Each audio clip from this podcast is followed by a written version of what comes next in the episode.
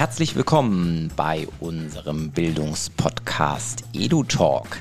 Eine neue Folge. Es ist Sommer, es ist Sonne. Sie liegen im Freibad, ihr liegt im Freibad oder irgendwo am Gardasee, wer weiß das schon so genau, und hört ähm, unsere neue Folge. Wir sind nämlich nicht in der Pause, sondern es geht munter weiter. Beim letzten Mal haben wir über MINT-Bildung gesprochen und in diesem Sinne machen wir jetzt eigentlich weiter, denn MINT-Bildung hängt zusammen mit einem unserer Kernthemen, der Digitalisierung auch.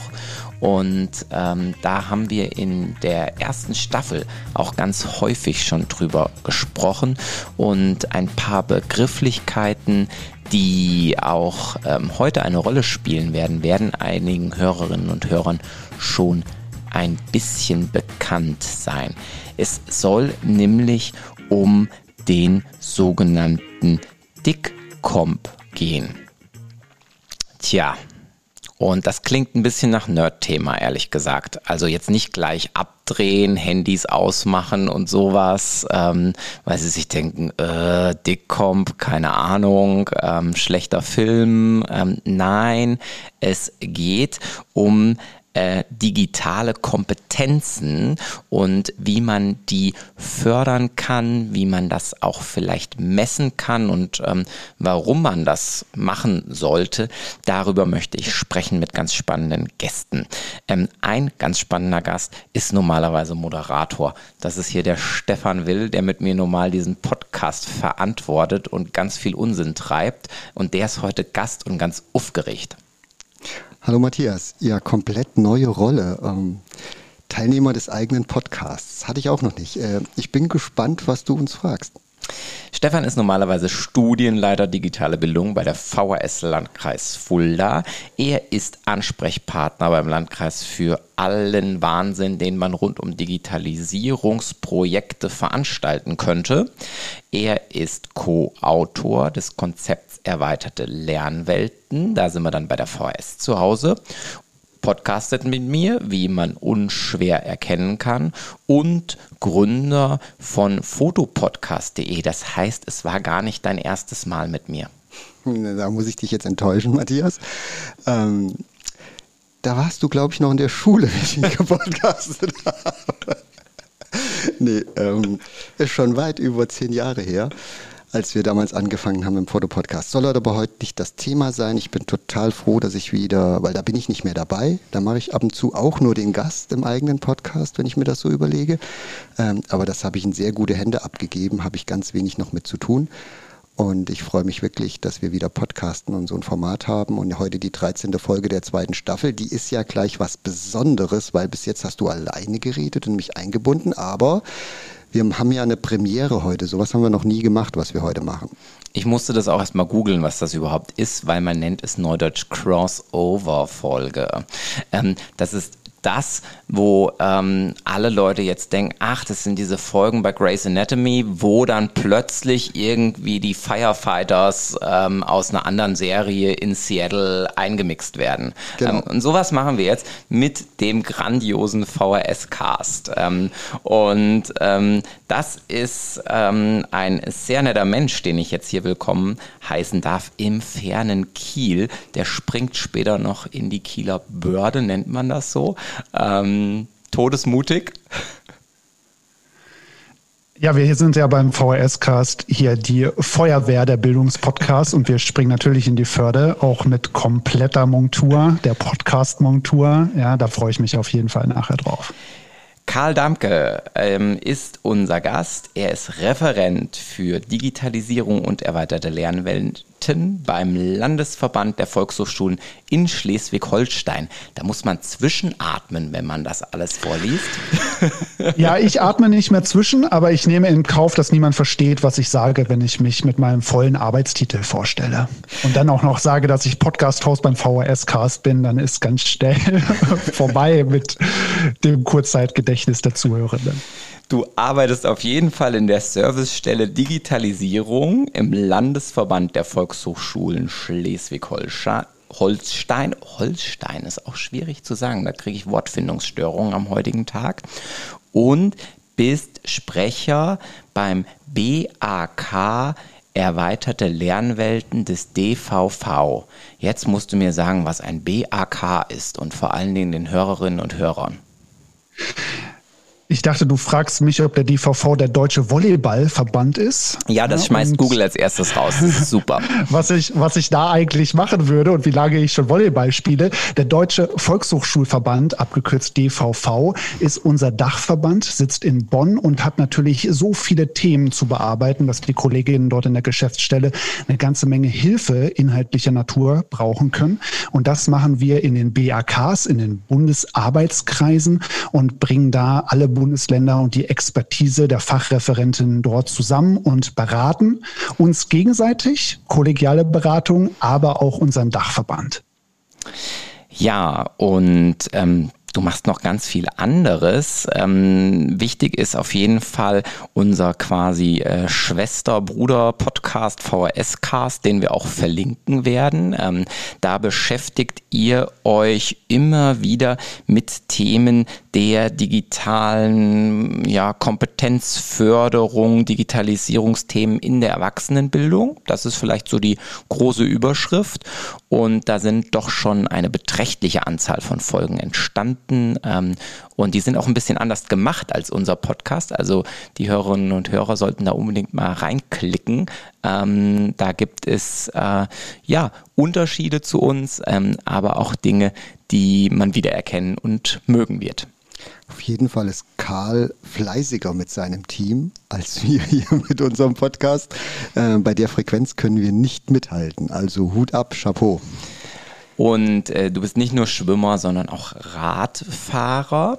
Und ähm, was du sonst so bist und dich ausmacht, das erfahren wir bei unseren drei Kennenlernfragen. Und da wollen wir direkt so ein bisschen im Wechsel loslegen. Das ist nämlich gute Tradition bei uns. Und ich würde gern von dir wissen, Karl, was du eigentlich werden wolltest, als du noch wirklich klein warst.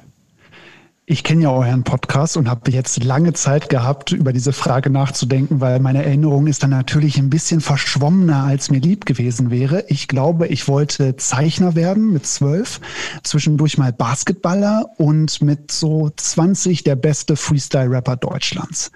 Also das war auf jeden Fall meine Ambition, als ich noch ein bisschen kleiner war. Sehr gut. Basketballer, wie groß bist du? 1,95. Also von der Größe ja. hätte es gereicht, aber die Skills, die sonstigen Skills, äh, in da Arbeit, hat mir in Ehrgeiz Arbeit. fürs Training gefehlt, ja. Aber das mit dem Zeichnen, das ähm, hast du gut hingekriegt, weil Karl ist einer der besten Sketchnoter, den ich kenne und das eine große Freude zuzuschauen und ihn dabei zu haben, wenn du eine Session machst und er macht eine Sketchnote. Ähm, und wir sehen auch hier, ähm, was dem Zuschauer verwehrt bleibt, dem Zuhörer. Wir können schauen, wir sehen hinter Karl an der Wand in seinem Büro ganz viele bunte Sketchnotes. Cool. Hm, und jetzt äh, legen wir mit Stefan dann gleich weiter los. Wir machen so ein bisschen dynamischen Wechsel. Dich frage ich natürlich nicht, was du werden wolltest, als du mal klein warst. Das ist lame, das kennen die Hörerinnen und Hörer alles schon. Ähm, sondern du ähm, darfst jetzt mal Stellung beziehen, was denn so ein Beruf wäre, vor dem du heute echt mal davonlaufen würdest, ähm, wenn, wenn du den machen müsstest. Ein Beruf, vor dem ich davonlaufen müsste. Oh je. Ähm, alles, wo es sehr kalt und windig wäre. Also ich könnte. Polarforscher. Ja, das wäre nichts für mich. Aber wobei die Inhalte würden mich ja interessieren, wenn sie so ein warmes Zelt um mich bauen würden. Ähm, aber ich hasse Kälte. Also ich könnte zum Beispiel kein Skipistenbetreiber sein. Gut, der Klimawandel tut da in deine Richtung arbeiten, fürchte ich. Karl, Stellenwert von Bildung. Wie schaut's aus? Du sagst jetzt bestimmt, ist mir total unwichtig, völlig egal. Na klar. Also in der Wissensgesellschaft als äh, Wissensarbeiter, den man uns ja bezeichnen könnte, ist es natürlich totaler Quatsch ja, mit der Bildung. Ich finde es super spannend, ja, dass ich mittlerweile was völlig anderes mache, als ich studiert habe, ähm, dass ich innerhalb von zehn Jahren ganz viele neue Sachen lernen musste äh, um das zu machen, was mir Spaß macht und was ich jetzt beruflich mache. Ich bin jetzt zehn Jahre bei den Volkshochschulen und habe in der Zeit so viel äh, Bildungskarriere äh, gesehen bei anderen Leuten, ganz viel beraten und immer wieder Hilfestellung geleistet. Ich finde, das ist das Schöne an unserem Job, das ähm, mit begleiten zu können und zu sehen, wie Bildung und neue Horizonte etwas ganz anderes aus den Leuten macht und das Beste aus ihnen herausholt. Ja, sehr schöne Motivation auf jeden Fall, das äh, zu erleben und zu beobachten und zu begleiten ja dann letztlich auch. Stefan, du, ähm, ja, bei dir machen wir es jetzt nicht ganz so verkopft, sondern es gibt ja dann auch diese Momente im Leben, wo man sich denkt, Bildung, ich habe mal gerade gar keinen Bock mehr auf gar nichts, sondern mein Kopf ist voll. Füße hoch. Ähm, was ist deine Tätigkeit? Was machst du am liebsten, wenn du so mal gar nichts von Bildung mehr wissen willst? Dann schnappe ich mir meinen Fotoapparat. Äh, das ist meine Flucht ähm, für jegliche Art von freier Zeit. Und äh, fotografieren ist einfach grandios. Das finde ich immer noch ziemlich verkopft. Ich dachte jetzt an sowas wie Fußball-EM und Bier. Ähm, beim Zustand der deutschen Nationalmannschaft macht leider Fußball EM keinen so großen Spaß. Ansonsten könnte ich das schon mal gucken, das wäre jetzt nicht so schlimm tue ich gerne. Aber äh, nee, tatsächlich ist das für mich nicht verkopft. Das ist dann so ein Flow und man geht einfach raus und also ich mache Landschaft in dem Fall dann, ne? genieße die Natur und bin draußen, habe Ruhe und äh, nehme die Umwelt anders wahr. Das ist schon tatsächlich nichts Verkopftes, sondern das ist so Gefühl. Okay, und die Hörerinnen und Hörer, die wissen ja jetzt auch schon das Ergebnis von der Fußball-EM, was wir heute beim Aufzeichnen noch gar nicht kennen. Jetzt können Sie so ein bisschen rechnen, wie viel Zeit da so dazwischen ist, bis Sie das hören. Aber oh. raus sind wir schon. das stimmt, raus sind wir schon. Okay, äh, Sie merken schon, das wird heute so ein bisschen quasselig hier. Ähm, die größte persönliche Errungenschaft, welche die Digitalisierung für dein Leben gebracht hat, ähm, ist wahrscheinlich nicht nur ein Job, Karl. Nee, ist nicht nur ein Job und ähm, ich finde, ganz pauschal gesagt, was das Internet und die Kommunikationsmöglichkeiten, die wir heute haben, für ein fantastisches Fenster in andere Welten ist und in die Möglichkeit, etwas Neues zu lernen. Ich bin ja auf dem Dorf aufgewachsen und wenn ich als Kind die Möglichkeit gehabt hätte, das alles äh, anzuschauen und lernen zu können, was ich heute relativ einfach ähm, mir anschauen und erfahren kann und auch mit anderen Leuten teilen kann. So, ich glaube, das wäre nochmal äh, genau das Richtige für mich gewesen. Ich glaube, da würde ich jetzt auch äh, nicht hier mit euch podcasten, sondern äh, Designer sein und zeichnen den ganzen Tag. Die Möglichkeiten sind vielfältig, ähm, das auf jeden Fall. Ja, Stefan, von dir weiß ich, dass du echt so ein sehr geduldiger Technikfrickler bist. Also ich ähm, sitze da immer so ein bisschen daneben und denke, ach krass, hätte ich schon längst gegen die Wand geknallt. Ähm, und das würde mich jetzt auch noch interessieren. Wann möchtest du Technik gegen die Wand knallen, wenn was passiert, wenn was gegeben ist? Wenn Dinge passieren, die sich nicht erklären lassen. Das ist jetzt ziemlich logisch, aber gerade gestern haben wir wieder einen Livestream gemacht, Lunch and Learn in unserer, äh, in unserem äh, Kreisverwaltung. Und zehn Minuten vor Ende war einfach der Ton weg. Ich habe nichts getan, wir haben nichts verändert und auf einmal ist der Ton weg. Und bei sowas, also weil Technik ist logisch. Und wenn technisch nicht mehr logisch anmutet, da drehe ich durch. Also ähm, und es hilft, da, es half auch tatsächlich nur, äh, das ATEM-Board vom Rechner abzustöpseln und wieder dran zu stöpseln. Äh, und du kannst es nicht erklären. Das bringt mich zur Weißglut, weil du stehst da, als ob du es nicht könntest. Aber du hast gar nichts gemacht, du hast Pegel, alles ist da, es läuft und es kommt einfach auf der anderen Seite kein Ton mehr an. Und das ging 40 Minuten und in der 41. hört es auf. Da verliere ich dann gern mal die innere Ruhe da will man die Axt nehmen und auf den Etem einprügeln. Ähm, ja, ich glaube, selbstlernende Algorithmen sind äh, dein Waterloo. er hat nicht zu bestimmen, nein. ja, schauen wir mal, wie lang das noch so ist. Dickcomp. Einige sagen wohl auch Ditchcomp. Ähm, Oder auch Digicomp. Mhm. Alles schon gehört? Alles schon gehört. Ich habe eingangs schon gesagt, es klingt so ein bisschen nerdig. Ähm, es geht irgendwie um digitale Kompetenzen. Das ist jetzt auch nicht so ein Thema, wo ich jetzt Stadien, glaube ich, mit Fülle und äh, Begeisterungsstürme auslöse, ähm, so wenn ich in die Republik schaue. Ähm, was ist denn das überhaupt? Warum podcasten wir hier drüber? Also Matthias, wenn ich dir jetzt erzähle, dass der DICOMP ein europäischer Referenzrahmen für digitale Kompetenzen ist, dann kommen natürlich auch jetzt die Stadien zusammen, die du gerade angesprochen hast, ja, und zwar zum kollektiven Gähnen, ja, und sagen, ah, jetzt, das, das klingt ja noch viel schlimmer, als ich gedacht hatte. Da hat sich die EU auch noch mit mehreren Gremien und jahrzehntelangen Ausschüssen Gedanken darüber gemacht, was digitale Kompetenzen sind. Aber das Spannende ähm, ist ja, dass unser Arbeitsalltag, unser ähm, auch unser privater Alltag von der Auseinandersetzung mit digitalen Medien und äh, digitalen Prozessen bestimmt ist. Also es funktioniert nichts mehr, wenn ich nicht in irgendeiner Form mit Maschinen interagieren kann.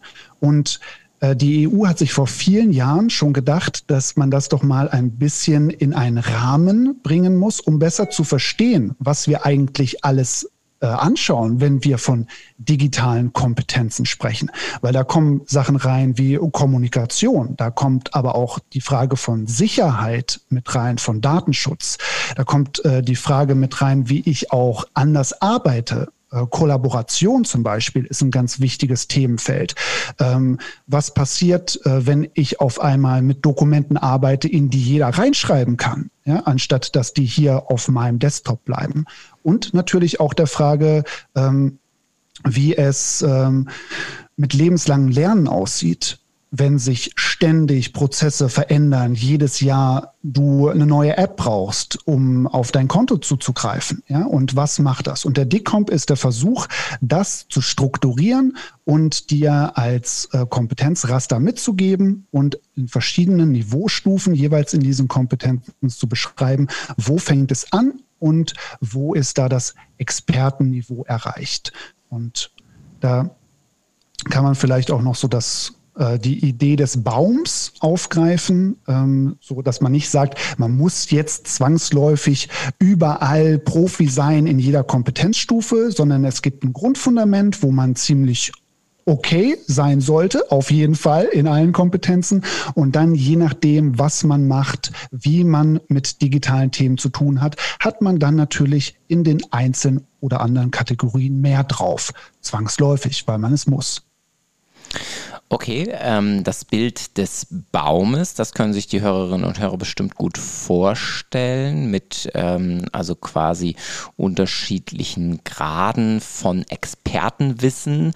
Ähm, und das Ziel der Übung ist mir auch klar geworden. Das heißt also, ja, alles außer Atmen ist irgendwie digital und ähm, wenn ich in dieser Gesellschaft irgendwie Teilhabe, sagen wir immer, ähm, ja, gestalten möchte, dann muss ich mich in irgendeiner Art und Weise digital kompetent und sicher bewegen können, muss diese ganzen Tools zur Anwendung bringen können.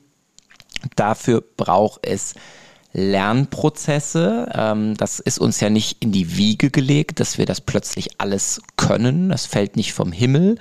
Ähm, wenn du jetzt noch mal so ein paar Beispiele benennen könntest, ähm, was das denn jetzt ganz konkret beinhaltet, dass das einfach so ein bisschen Fleisch am Knochen kriegt. Naja, das ganz klassische Online-Banking hatte ich gerade schon, auch das äh, kollaborative Arbeiten mit, äh, mit geteilten Dokumenten. Ich glaube, das ist ziemlich klassisch, aber vielleicht auch die Frage, was ist Automat Automation in Betrieben, ja, also wenn äh, ständig äh, neue Maschinen dort äh, funktionieren, vielleicht auch wenn man äh, Augmented Reality, also Brillen einsetzen muss, um ähm, um auf dem Arbeitsplatz etwas, ein, ein neues äh, Level an Auseinandersetzung ähm, der Arbeit zu bekommen. Aber Stefan, vielleicht hast du da noch ähm, aus äh, deiner Erfahrung ein paar Beispiele. Ja, der DICOM ist wirklich sehr äh, umfassend. Da geht es auch um gesundheitliche Aspekte bei der Digitalisierung, um Thema Natur und Umwelt, Nachhaltigkeit, aber auch um klassische Sachen wie Programmieren, ähm, die ganze Datenwirtschaft. Das hat der Karl Vorher auch schon mal gesagt. Äh, was passiert denn eigentlich mit Daten? Also das Konzept dahinter zu verstehen, ähm, sich gut verhalten zu können im Internet, wie ist es angemessen, sich zu verhalten. Alles das sind Kompetenzen, äh, die dort aufgeführt sind. Und eine ganz große Schnittmenge auch zu anderen äh, Kompetenzbereichen ist Informationskompetenz. Also wie gehe ich mit der Informationslage äh, äh, um? Äh, Fake News als, äh, als äh, Stichwort oder natürlich auch ne, der algorithmischen Steuerung von Newsfeeds. Ja, das ist super, super, super spannend und ganz wichtig, dass man da weiß, dass es sowas gibt und wie man selber äh, Klarheit bekommt. Mhm. So, dann hat sich also die EU da jetzt hingesetzt, hat das alles mal sortiert, hat dann ähm, noch beschrieben, was wir EU-Bürger eigentlich, sage ich mal, ja, können sollten um eben weiterhin am Ball zu bleiben, ähm, mit der Zeit zu gehen und äh, Zukunft zu gestalten. Und ähm, ihr habt ja schon gesagt, ich muss jetzt nicht überall der Oberexperte und Supernerd werden, aber es braucht so, so eine Basis, ähm, auf der ich in irgendeiner Art und Weise aufbauen kann. Jetzt gibt es wohl auch Entwicklungen, ähm, beispielsweise in Österreich, die gesagt haben, ja, das ist ganz gut und schön, was die EU da alles äh, so ähm, für die Länder der Union ähm, zusammengestellt und definiert hat, aber wir machen da auch noch mal was Eigenes. Ähm, da erschließt sich mir jetzt nicht ganz der Sinn der Übung. Naja, du hast ja vorhin schon gesagt, die EU hat sich da viele Gedanken zu gemacht. Das hat sie ja nicht nur einmal gemacht, ja, sondern auch mehrmals über viele Jahre. Wir haben jetzt in der EU-Variante die Version 2.1 des DICOMs. Und äh, was die Kollegen in Österreich dort gemacht haben, ist ähm, mit einem Regierungsauftrag äh, versehen, sich äh, ranzusetzen und zu sagen, das ist jetzt äh, sehr schön, aber auch sehr englisch. Ja, wir möchten das gerne übersetzen, ja, und wir möchten es gerne ergänzen. Und das ist von vornherein gedacht gewesen bei diesem DICOM, dass das ähm, ein äh, Instrumentarium ist, was auch angepasst und äh, verändert werden kann. Und sie haben jetzt in der Version 2.2 AT zum einen so eine, ein weiteres Level hinzugefügt, was so eine Grundlagen ähm, äh, Stufe ist, also wirklich das Verständnis für Digitalisierung, den grundlegendsten Basics, was ihnen gefehlt hat in der Version 2.1 und sind dann rangegangen und haben äh, noch viele Praxisbeispiele hinzugefügt und haben eine ordentliche deutsche Übersetzung äh, hingelegt, was echt auch schwierig ist, weil da geht es natürlich ganz viel um Fachbegriffe, die nicht so trennscharf zu übersetzen sind und das gut hinzubekommen, dass das verständlich ist, sowohl für BildungsanbieterInnen als auch für die Bevölkerung. Ja, das ist schon eine große, große Herausforderung. Das haben die sehr gut gemacht. Das heißt also, da ähm, wird es einerseits sprachlich ein bisschen einfacher einzutauchen und es ähm, wird ein bisschen griffiger ähm, in der Beschreibung, wenn ich mich also damit auseinandersetzen möchte, ähm, kann das also ein ähm, ja, mich weiterführender Text sein. Ähm, die Deutschen haben das nicht. Also wir haben keinen dickcomp.de, um es mal so zu vergleichen. Ähm, wir haben was anderes, das liegt mir hier sogar vor, das äh, kenne ich schon ein paar Jährchen. Ähm, da hat sich die Kultusministerkonferenz, äh, innerer Kniefall, ähm, mit beschäftigt und hat ein Papier auch zur Förderung digitaler Kompetenzen in unterschiedlichen Bildungsbereichen letztlich aufgesetzt. Und das erinnert mich sehr stark so an die Season 1 unseres Podcasts. Da haben wir viel über dieses KMK-Papier diskutiert was das will ähm, und, und wie man da vor allen Dingen ähm, und da will ich mit euch auf jeden Fall auch noch hingucken, was, was äh, den Dickcomp betrifft, wie aus Papier letztlich leben wird. Also darum geht es ja dann am Ende des Tages, weil Papier ist ja erstmal halt schön zum Lesen, aber damit haben wir noch keine digitalen Kompetenzen irgendwo gefördert. Ähm, heißt also erstmal Frage an dich, Stefan.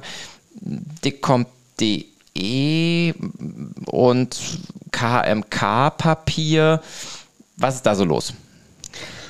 Der Karl hat das gerade so schön von ähm, Österreich berichtet. Ähm, die haben eine AT-Version gemacht, aber das eigentlich Geniale an Österreich ist, dass die ein, das systematisch betrachtet haben und als Auftrag vom Bund ähm, Menschen, da insbesondere der Verein Fit for Internet, ähm, wirklich ähm, ein geschlossenes, verständliches System für Österreich umzusetzen. Und die Deutschen sind ein bisschen einen anderen Weg gegangen.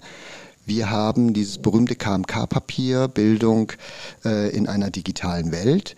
Und das orientiert sich am DICOMP, hat das aber ähm, für quasi im ersten Schritt für Schule und Hochschule umgeschrieben.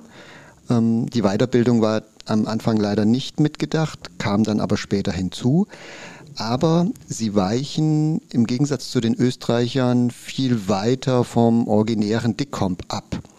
Ähm, sie haben es zum Beispiel viel feiner untergliedert.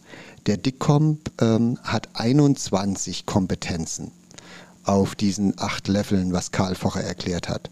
Und ähm, das KMK-Papier hat über 60 Kompetenzen daraus gemacht. Durchaus nachvollziehbar und sinnvoll, aber sie haben um die Unterschiede rauszuarbeiten, äh, zum Beispiel die Ordnungsnummern verändert. Ähm, so dass es einfach nicht mehr leicht auf den Standard, auf den europäischen Standard zurückzuführen ist. Da kommen wir nachher nochmal dazu, weswegen wir überhaupt hier talken heute, war nämlich ein problematischer Anlass, wo ich Karl letzte Woche angerufen habe angerufen hab und habe gesagt, hey, ich habe hier in der Praxis ein Problem mit dem KMK-Papier und was machen wir jetzt daraus und warum haben wir kein dickcomp.de? Ähm, das war so die Frage an dieser Stelle. Das KMK-Papier ist eben kein dickcomp.de. Es ist eine weiterentwickelte Form eines digitalen Kompetenzrasters, sehr ausgerichtet auf Schule, äh, wobei das ja nicht schlecht sein muss, weil alles, was eine Schülerin und ein Schüler lernt, sollte ja der Rest der Bevölkerung auch können, weil man richtet es ja an die junge Generation, die dann ja die Bevölkerung trägt in Zukunft.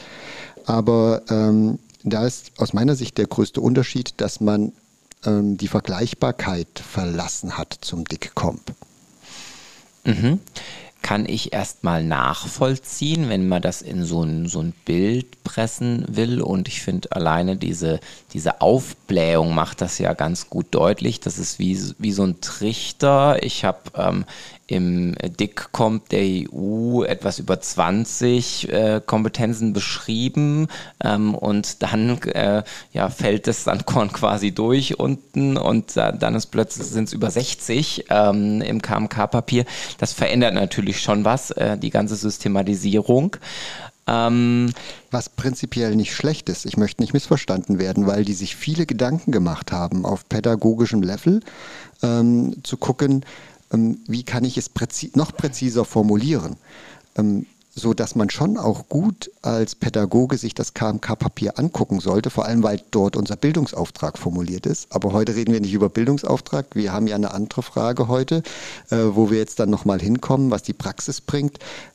Es ist aber sehr kleingliedrig. Mhm. Genau, und Kleingliedrigkeit ähm, hat in der Regel den Nachteil, dass man es halt schwieriger aufs Gleis bringt äh, in der Umsetzung ähm, und sich verheddert. Und das wäre jetzt eben auch die Frage, ich kann mir gut vorstellen, wenn die Hörerinnen und Hörer sich das hier alles so anhören, dann denken die, mh, mh, mh, die diskutieren jetzt hier ähm, halt über Papier letztlich. Ähm, und dass wir das nochmal gerade versuchen, ein bisschen herauszuarbeiten. Also ich habe diesen Referenzrahmen und was bringt der mir jetzt? Wo hilft der mir jetzt, dass daraus wirklich Handlung wird, dass daraus wirklich eine Tat wird? Wie ähm, passiert das? Was ist da der Prozess? Was hängt da alles dran? Gut, die Frage ist, wofür brauche ich einen Referenzrahmen überhaupt? Und das hört sich wirklich sehr trocken an. Ja. Ähm, Karl kann vielleicht gleich nochmal, weil das seine Profession ein Stück weit ist, was zum Sprachenreferenzrahmen sagen, dem europäischen, weil dann wird einiges deutlich. Aber so als Grundlage kann man zum Beispiel sagen, ähm, man braucht einen Referenzrahmen auf der einen Seite äh, für Orientierung, fachlichen Diskurs, äh, für Orientierung, Bildungsplanung, Qualität, ähm, so, das ist jetzt aber die, die Metaebene ähm, und wir brauchen es aber in der Praxis ganz zentral. Matthias, du weißt es, wir haben den Auftrag vom Landrat, alle 1200 Mitarbeitenden des Landkreises Fulda digital fit zu machen. Die sollen Bildungsangebote bekommen. Und das Thema ist ja riesig. Wir reden zwischen 20 und 61 oder 60 Kompetenzen hier und da sollen die alle was von lernen. Und jetzt kommen die Menschen mit unterschiedlichem Niveau bei uns an. Manche können schon was, manche können ganz wenig, manche sind schon viel höher im Baum, andere sind im Wurzelbereich. Und wenn ich jetzt ein guter Fortbildner bin, dann mache ich mir Gedanken über passgenaue Bildungsangebote für meine Zielgruppe. Und das setzt aber voraus, dass ich die Kompetenz meiner Zielgruppe messen kann. So, und jetzt kommt ein Referenzrahmen ins Spiel. Wenn ich was messen will, muss ich es ja gegen irgendetwas messen, um es einstufen zu können, um nachher sinnvolle Angebote rauszumachen. Und da kann vielleicht Karl gerade nochmal berichten, weil das hat man bei den Sprachen vor mehreren Jahren eingeführt oder vielen schon, weiß ich gar nicht genau, wann der EU-Referenzrahmen kam. Aber das ist ja eine Erfolgsgeschichte, oder? Eine Erfolgsgeschichte, aber auch eine, ein gutes Beispiel dafür, dass es ewig braucht, äh, bis so ein Referenzrahmen dann wirklich auch die Praxis durchdrungen hat. Also der gemeinsame europäische Referenzrahmen für Sprachen ist, glaube ich, dann wirklich in der Praxis angekommen, wenn sich die Lehrwerkautorinnen und Verlage äh, daran orientieren, wenn die Tests alle komplett danach äh, ausgelegt sind und wenn dann auch das Regelschulsystem verstanden hat, was ein B2 Englisch ist und sagt, unser Abitur schafft auf jeden Fall mindestens B2 Niveau. Ja, und das hat 30 Jahre gedauert, ja, gefühlt. Also vielleicht auch nur 20, ja, bis das in der Praxis angekommen war. Und ähm, Stefan hat das gerade richtig gut beschrieben. Also der Referenzrahmen ist die Grundlage für alles, was wir dann in der Praxis umsetzen können und der, die einzige Möglichkeit, wie man eine Vergleichbarkeit drin hat in unseren Testsystemen, in unseren Curricula, ähm, in überhaupt der Beschreibung von, von Kompetenzen. Ja, äh, wenn wir jetzt einen Kurs oder wenn ihr als Landkreis Fulda einen Kurs anbieten wollt, äh, dann auf einem gewissen Level für eine gewisse Zielgruppe. Was sind die Formulierungen, die ihr dafür verwendet? Ja, damit relativ klar und abgegrenzt äh, ist, dass es sich hier um einen Expertinnenkurs handelt, der ein bestimmtes Niveau anspricht. Also allein diese Formulierungen gut zu durchdringen und die Denke dafür zu haben, das ist super, super entscheidend, weil sonst verliert man sich in Schwammigkeit. Also die Frage, wo im Baum befinde ich mich, auf welcher Höhe, ähm, das kriege ich schon mal über einen Referenzrahmen gut klar, wenn ich Fortbildungsangebote plane und ähm, dann entsprechend auch Leute äh, qualifiziere. Ja, ja, ja. Also, zu schön gedacht. Ich meine, das ist, das ist wirklich schön gedacht, ja. Also das, äh, die große Enttäuschung bei meinen Kolleginnen und Kollegen in den Volkshochschulen, ähm, inklusive Stefan, ist ja, dass der DECOMP kein Curriculum ist und auch kein Testinstrument, ja.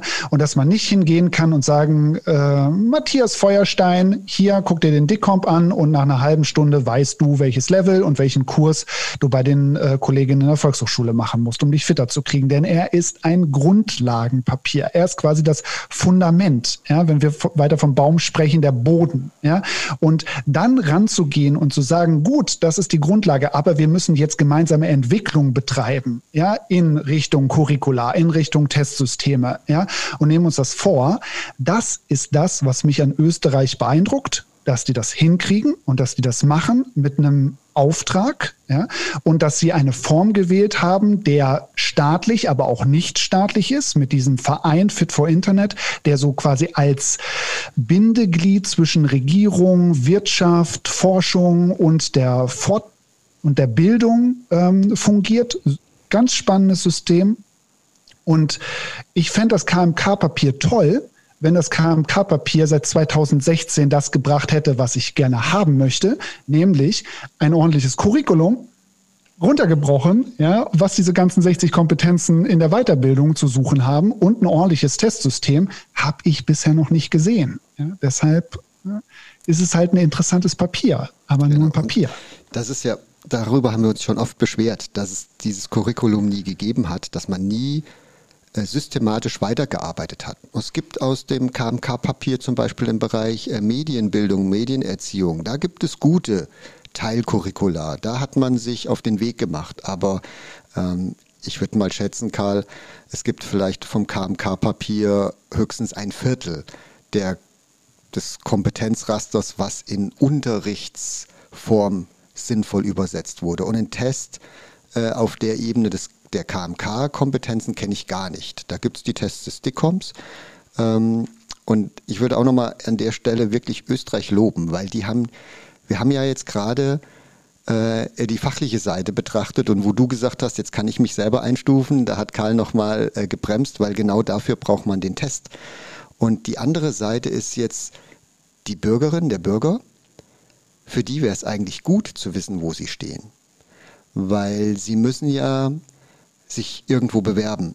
Sie müssen ihr Leben auf die Reihe bekommen. Ich sag's mal so salopp. Karl hat Homebanking gesagt. Ja, wir haben eine ganze Menge von älteren Leuten, die sind beim Homebanking abgehängt, weil ihnen bestimmte Kompetenzen fehlen.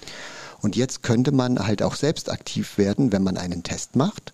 Test hört sich immer so schlimm an. Das ist eigentlich ein guter Test, weil man ja nur rauskriegen will, auf welchem Level bin ich denn. Das, der bewertet ja nicht, ob du gut oder schlecht bist, sondern er gibt dir eine Rückmeldung. Ich kann das hier grundlegend, da bin ich fortgeschrittener oder da bin ich sogar ein Experte. Also so, das sind dann diese acht Level, die insgesamt angelegt werden. Ähm, und das wäre dann hilfreich.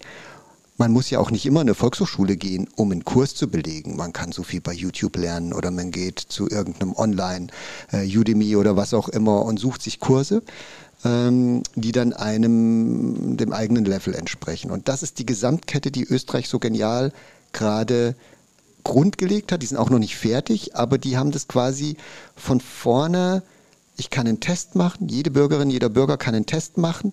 Er kriegt nach dem Test auf deren äh, Webseite Vorschläge für passende Fortbildungen. Die sind in die Industrie gegangen und haben mit Microsoft und Adobe und anderen ähm, ein Fortbildungsangebot gesammelt, was dann, da kommen wir gleich nochmal dazu, referenziert ist, was immer das mhm. ist, damit das passt. Ähm, und dann arbeiten die jetzt hinten noch an einer Zertifizierung, die es dir dann ermöglicht, äh, bei einer Bewerbung solide deinem potenziellen Arbeitgeber nachweisen zu können, auf welchem Level du bist. Und das ist eigentlich der Anspruch der Weiterbildung auch von Erwachsenenbildnern zu sagen, hey, ich will eigentlich dass die Leute sich gut einschätzen können, dass wir sie einschätzen können, dass wir passgenaue Angebote machen, weil nichts ist schlimmer als du sitzt in einem Kurs, der geht zehn Wochen und erst am fünften Abend sagst du, jetzt habe ich was Neues gelernt. Davor, das war alles langweilig. Ich habe eigentlich schon gedacht, ich gehöre gar nicht hierher. Ja? So, und das könnte ja ein Einstufungstest zumindest ein bisschen beheben. Ja? Ähm, genauso, das ist wieder Karls Sprachen, kann man ganz leicht Analogie. Wir müssen weg von Spanisch für Anfänger. Was ist Anfänger? Das kann man als Subtitel gerne lassen, aber bist du A1, A2, Manche sehen sich noch als Anfänger mit B1, ja. So, also was Anfänger ist, ist nicht definiert, aber diese Euro, der europäische Referenzrahmen mit A1, A2, B1, das ist definiert. Und dahin müssen wir quasi auch in dieser Bildung, letzter Satz, ich, du guckst mich schon an, ähm, mir ist das in dem Bereich so wichtig, weil das Feld so riesig ist. Wir haben jetzt gerade in der Pandemie festgestellt, dass vielen Bundesbürgern Kompetenzen im Digitalbereich fehlen. Und viele kapitulieren, weil der Berg des Neuzulernenden so groß ist. Und wenn das der Fall ist, dann muss Bildung möglichst zielgenau sein. Wenn wir wenig Zeitressourcen haben, wenig Geld haben, aber eine Riesenmenge an Dingen zu lernen, dann wird es umso schwieriger, in einem Kurs zu sitzen, wo ich vier Wochen quasi umsonst gesessen habe. Ja, das ist jetzt ein bisschen äh, plakativ, aber das ist der Kern. Also muss der Anspruch von uns Weiterbildnern sein, zu sagen, wir müssen den Menschen helfen, da stehst du und das sind unsere Angebote und wir müssten die möglichst passgenau machen. Ja, habe ich, ähm, glaube ich, vieles verstanden. Auch mal diese Gesamtkette, die die Österreicher da scheinbar ziemlich gut durchdeklinieren. Ähm, und so eine Einstufung, wir haben das ja neulich in der Kreisverwaltung ähm, beispielsweise auch mal so angeteasert mit Selbsteinstufungstests. Ähm, und das ist ja schon super spannend, weil man einfach Selbst- und Fremdwahrnehmung mal in Abgleich bringt und auch eine, eine gewisse Objektivierung reinkriegt, weil ich kann ja ähm, von mir total selbst überzeugt sein und kann sagen, ja, ich bin auf jeden Fall ähm, der absolute Sicherheitscracks im IT-Bereich und ähm, bei kollaborativem Arbeiten kann mir keiner was.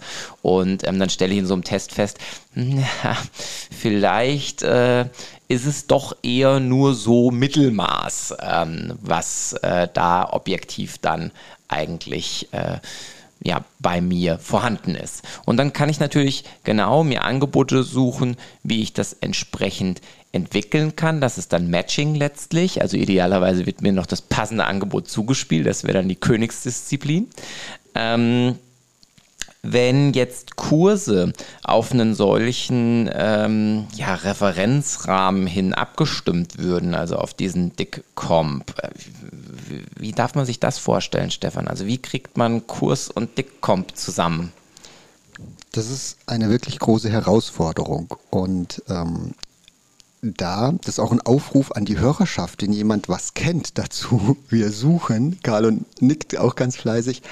Im Kern muss jede Referentin, jeder Referent, der ein Weiterbildungsangebot, ein Kursangebot äh, macht, den eigenen Kurs auf den DICCOMP referenzieren. Das heißt, welche Kompetenzen des DICCOMPs behandle ich in meinem Kurs und auf welchem der acht Level behandle ich sie. Weil erst dann kann man, wenn man einen Test gemacht hat, ja dann ein zielgenaues Kursangebot finden. Und jetzt haben wir, jetzt kommen wir nochmal KMK und DECOMP. Es ist schon mal viel schwieriger, auf über 60 Kompetenzen zu referenzieren als auf 21. Und das ist vielleicht ein Vorteil des DICCOMs an der Stelle, wenn man eine Referenzierung vornehmen möchte, äh, dass es einfach übersichtlicher ist aber aus meiner Sicht auch völlig ausreichend an der Stelle. Ähm, und diese Arbeit dann noch auf die Level einzuteilen, das ist eine Herausforderung für Lehrende. Und das müssen sie lernen.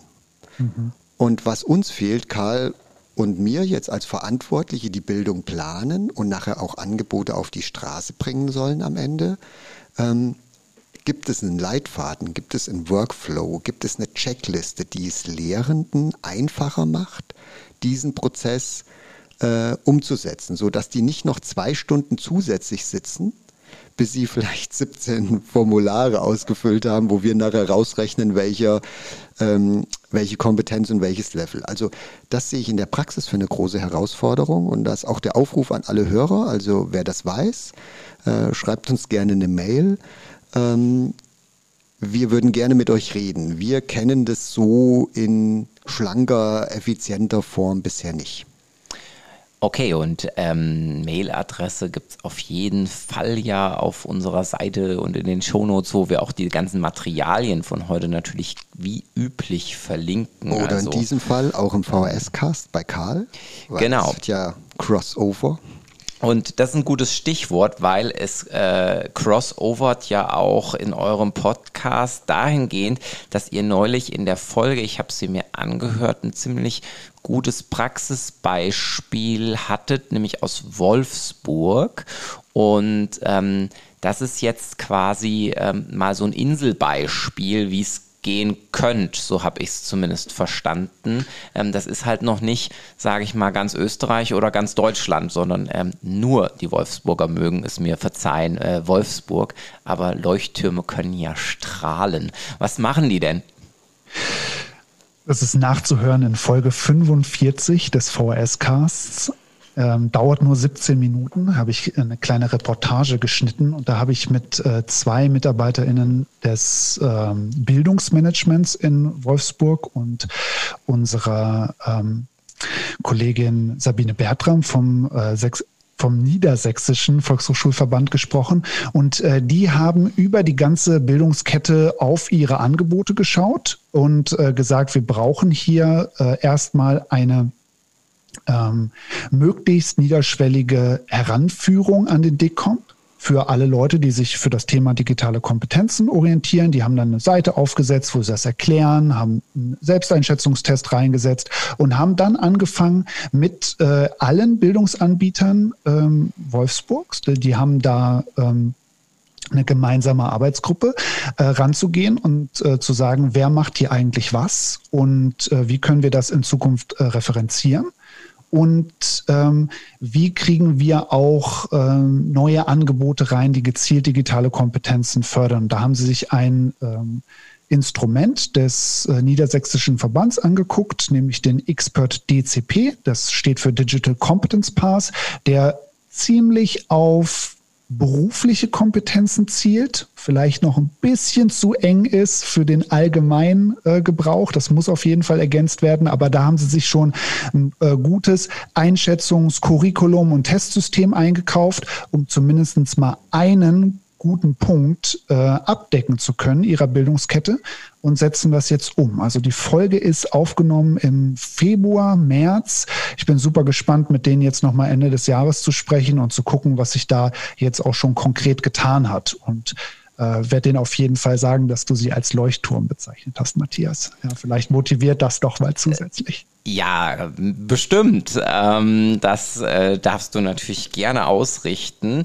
Jetzt aber die Frage natürlich an euch, wenn wir, also wir haben einzelne Beispiele, auch Stefan und ich, wir sind immer schon mal losgerannt und haben irgendwie versucht, in Richtung Curricula was zu stricken. Ähm, Testverfahren hat der Stefan in letzter Zeit einige sich um die Ohren geschlagen, ähm, um dann auch irgendwie zu Zertifizierungen zu kommen und sowas. Also da sind schon so ein paar Puzzleteile quasi ausgelegt. Es, es matcht noch nicht so richtig, dass man jetzt ein äh, zusammenhängendes Bild bekommt. Ähm, das heißt, ja, Frage, wie geht's weiter? Was sind nächste Schritte, Überlegungen? Schreibt ihr jetzt den dickcomp.de und ähm, rollt die große Testverfahrensfirma mit Zertifizierung aus und äh, wir kündigen alle unsere Jobs und werden mega reich? Na klar, ja, deshalb sind wir alle in die Weiterbildung gegangen, ja, weil, weil wir unbedingt reich werden wollten, ja. Ja, aber tatsächlich stellt sich die Frage, äh, braucht es ein Dicomp.de? Warum haben die Österreicher einen Dicomp.at? Das haben wir ja vorher kurz gesagt, weil sie sinnvolle Ergänzungen vorgenommen haben. Im Unterschied zur KMK haben sie eben aber das Raster der Kompetenzen von 1 bis 5 nicht verändert. Ähm, und die KMK hat das anders gemacht. Damit wird es für uns schwierig, mit dem KMK-Papier zu arbeiten. Und die Frage, die Karl und ich uns letzte Woche gestellt haben, hey, warum gibt es keinen deutschen DICOM? Weil wir hätten schon noch Ideen, den weiterzuentwickeln und hätten noch andere Punkte. Das sind auch gute Ideen von der KMK drin, nur aus meiner Sicht handwerklich eben falsch umgesetzt im Sinne von Weiterbildung, Erwachsenenbildung, Kompetenzmessung, Standard, äh, Vergleichbarkeit. Ähm, Genau, und dann haben wir uns gesagt, hey, wir können jetzt keinen decom.de schreiben. Äh, hier die Volkshochschule des Landkreises Fulda und der Landesverband der Volkshochschulen in Schleswig-Holstein. Aber wir wollen das Thema gerne besetzen. Und die Frage ist tatsächlich, arbeiten wir als Volkshochschulen oder alle, die mitmachen wollen, an sowas wie einer Arbeitsversion, einer Community-Version, äh, wie wir den DICOM bräuchten, so damit, dass wir genau das, was wir gerade beschrieben haben, gut in der Praxis umsetzen können. Wir wollen Bürgerinnen und Bürger ein gutes Weiterbildungsangebot machen. Und ähm, Karl, das ist unser Aufruf hier an alle, auch wieder E-Mail schreiben, wer Lust hat, mit uns an sowas zu arbeiten, weil wir haben natürlich auch konkrete Schritte jetzt ins Auge gefasst. Da kannst du vielleicht was dazu sagen, ähm, was wir auf jeden Fall vorhaben. Also bevor ich zu konkreten Schritten äh, komme, ähm, würde ich ganz gerne noch mal raus ähm, stellen, dass die Kolleginnen und Kollegen in den Volkshochschulen, so wie ich sie jetzt wahrgenommen habe, auch wirklich ein Interesse daran haben, ja, dieses Thema stärker zu besetzen. Also wir haben als Bundesarbeitskreis im letzten Jahr eine Arbeitsgruppe ähm, laufen gehabt, die sich mit dem DICOMP äh, beschäftigt hat. Wir haben im Februar eine Netzwerkgruppe in der VHS Cloud, also unserer gemeinsamen Kommunikationsplattform äh, aller Volkshochschulen in Deutschland, ähm, gestartet. In dieser Netzwerkgruppe sind 300 Leute, 350 mittlerweile. Äh, zur Eröffnungsveranstaltung kamen über 150, 160 Leute und da ist äh, jetzt gerade eine Umfrage am Laufen, wo wir sehen, ähm, was konkret schon gemacht wird. Und das Interesse ist da, aber die Umsetzungen sind noch nicht da. Und da ist genau das, was Stefan sagt. Also so das gemeinsame Arbeiten, das Ausdifferenzieren von was müsste uns der DECOM noch geben, ist genau das, wo wir gerade die Lücke haben, wo wir jetzt ansetzen müssen. Ähm, ansonsten passiert das halt nicht. Ja, sonst haben wir immer so dieses, dieses große Fenster zwischen ähm, einem Selbsteinschätzungstest und einem super kommerziell ausgerichteten, nur auf den Arbeitsalltag äh, Premium-Produkt. Ja? Ähm, und nichts in der Mitte, weil es sich nicht lohnt für irgendwen, irgendwas für die Mitte zu machen. Und das ist totaler Quatsch, weil es ja wirklich die komplette Bevölkerung angeht. Ja, und ich verstehe nicht, warum da nicht eine große Initiative hinter äh, steht und das versucht wird, wirklich flächendeckend überall an den Volkshochschulen, Schulen und wirklich an jeder Milchkanne ja, auszurollen. Aber ähm, beziehungsweise wird es ja gemacht, aber dann in so kleinen Initiativen, ja, wird den Leuten überlassen. Also äh, Stefan, komm doch bitte du noch mal auf die äh, konkreten nächsten Umsetzungsschritte zu sprechen. Genau, also wir, wir treffen uns im Herbst auf jeden Fall im BAK ähm, und überlegen, wie wir aus verbandlicher Sicht, institutioneller Sicht das Thema vorantreiben können. Aber tatsächlich wollen wir hier die Frage stellen, brauchen wir einen dickcomp.de? Wie würde der aussehen? Was würden wir verändern? Können wir mit dem DICCOM so, wie er ist, eigentlich doch arbeiten? Ähm, also wir wollen den fachlichen Diskurs mit offenem Ausgang. Ähm, und wir wollen aber am Ende ein gutes Bildungsangebot haben. Das heißt, wir können das jetzt auch nicht mehr ewig rauszögern, weil wir haben mit der Pandemie gesehen, dass Menschen äh, noch neue Sachen lernen wollen oder müssen. Vielleicht ist da jetzt auch eine besondere Motivation an der einen oder anderen Stelle. Und wir wollen eben ein qualitatives Angebot über die Volkshochschulen ausrollen. Also Einladung, lasst uns einen DICComp, äh, eine Community-Version der VHS schreiben ähm, und schauen, ob das trägt ob das unsere Probleme löst. Der Prozess an sich wird uns schon weiterhelfen, weil es zu einer Professionalisierung führen wird und weil sich Kollegen auf einmal einklinken können, weil wir ihnen damit einen Rahmen bieten, sich auch mit dem ganzen äh, Prozess auseinanderzusetzen.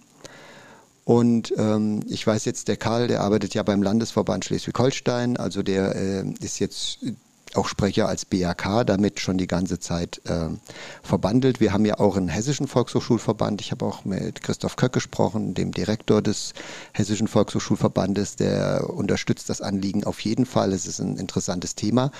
Und dann ist die Frage, was machen wir draus? Workcamps, Fachtage, Fortbildungen, Arbeitsgruppen. Ähm, aber das würde ich gerne in die Gruppe zurückgeben. Karl und ich sagen, wir haben einen Bedarf und es ist Zeit, ähm, konkret zu handeln. Und das wäre hier jetzt der Aufruf. Und das war eigentlich auch die Idee, warum wir heute eine Sommerfolge daraus gemacht haben. Vielleicht hören viele Kolleginnen und Kollegen das auch im Urlaub und mal entspannt und haben auch unser ein bisschen abschweifendes Geplauder am Anfang ertragen. Ähm, aber die, die Idee ist wirklich, lasst uns hier einen Professionalisierungsschritt gehen und lasst uns gucken, Genauso wie bei den Sprachen, der Referenzrahmen ist die Grundlage für qualitative Bildungsangebote hinten raus und für einen guten Weg für die Bürgerinnen und Bürger, sich fortzubilden. Und ähm, die Volkshochschulen werden eigentlich prädestiniert, weil wir sind doch, das haben wir in den letzten Jahren immer gezeigt, obwohl man uns das nicht zutraut, aber wir kriegen es hin, auf Basisebene schlagfertige Gruppen auf die Beine zu stellen, die dann eben zu erweiterten Lernwelten geführt haben oder die am Ende zu einer Cloud geführt haben und äh, die jetzt auch eine ganz tolle Diskussion zu einer Online-Volkshochschule gerade vielleicht führen, weil das wäre ein super Baustein, wenn wir eine Testung machen, und du weißt, du bist da und da auf dem Level und deine Volkshochschule vor Ort kann dir vielleicht gar nicht jeden Kurs anbieten. Und wenn wir dann gleich noch ein Instrument hätten, wo wir eine Datenbank aller Volkshochschule, also aller Online-Volkshochschule angeboten haben, die aber referenziert sind auf unser System, dann wird irgendwie so ein Schuh draus. Und letztendlich muss man es auch ehrlich sagen, könnte es ein Geschäftsmodell für Volkshochschule sein, weil auch wir müssen uns weiterentwickeln, müssen gucken, ähm, was können wir gut anbieten, was brauchen die Bürger, wo wird so eine Win-Win-Situation draus, ähm, wie ist unser Geschäftsfeld in einer digitalen Gesellschaft. Okay, und wenn ich jetzt von euch quasi angetriggert bin und mir denke, ja, gute Geschichte. Die zwei Jungs, äh, die haben doch Ideen, da geht's doch mit.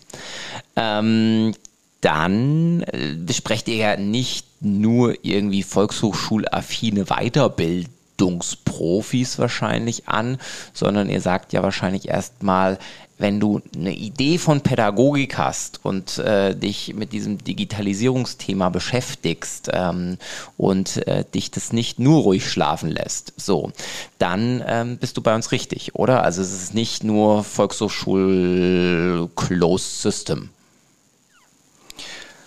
Nö, also wir richten uns natürlich in erster Linie an Volkshochschule, weil wir aus der Familie kommen, aber wir nehmen gerne äh, jede Horizonterweiterung mit rein. Also wenn jetzt Lehrerinnen und Lehrer kommen oder jemand von der Hochschule und sagt, wir haben genau das identische Problem, ähm, weil Karl hat ja vorher so schön gesagt, wir haben ja immer noch das Problem ähm, im europäischen Sprachenreferenzrahmen, dass noch nicht mal die Abitur, äh, das Abiturniveau der letzten Kurse sozusagen ähm, eingestuft ist, weil dann musst du ja, wenn du das haben willst, machst du dann außerhalb der Schule bei Telk oder bei Goethe einen Test.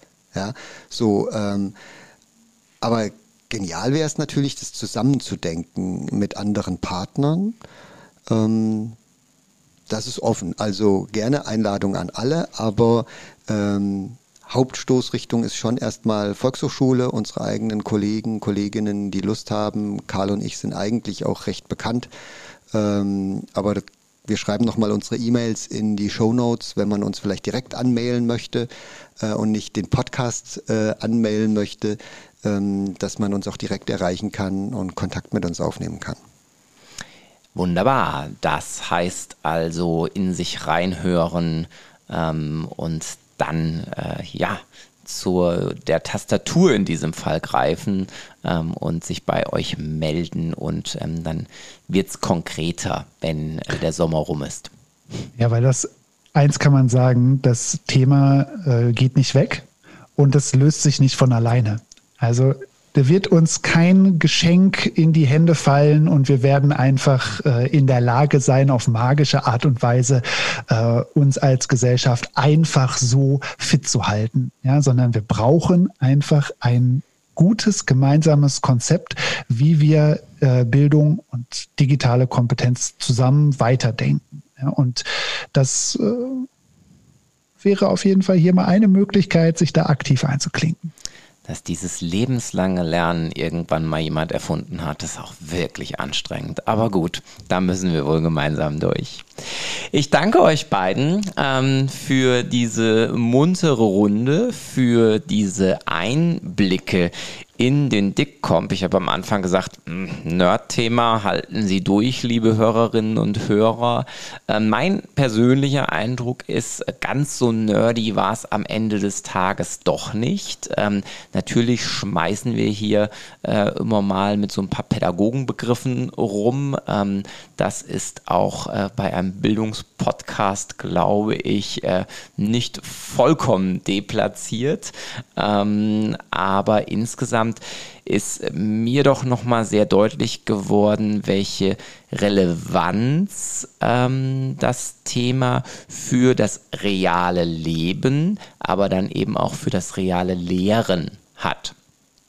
Und was mir das auch wirklich bringen könnte, am Ende so eine schöne Kette zu haben, die mich wirklich ähm, vom Testen über passgenaue Bildungsangebote bis hin zur Zertifizierung und Dokumentation dann letztlich ähm, durchführt. Und manchmal ist es ja auch ganz gut, nicht die Speerspitze von Entwicklung zu sein. Dann muss man ähm, nicht die Fehler der anderen machen, ähm, aber irgendwann muss man sich halt auf den Weg auch machen. Und wenn die Österreicher jetzt schon sehr weit fortgeschritten sind, dann kann man sich ja da vielleicht auch ein Stück weit orientieren und ein paar gute Dinge mitnehmen, ähm, die die oder die Wolfsburger oder andere kleine Leuchttürme ähm, schon entwickelt haben. Dazu eure, sage ich mal, Initiative und im Herbst ähm, kommt Fleisch an Knochen. Ich sage das jetzt heute schon zum zweiten Mal. Sehr gute Metapher.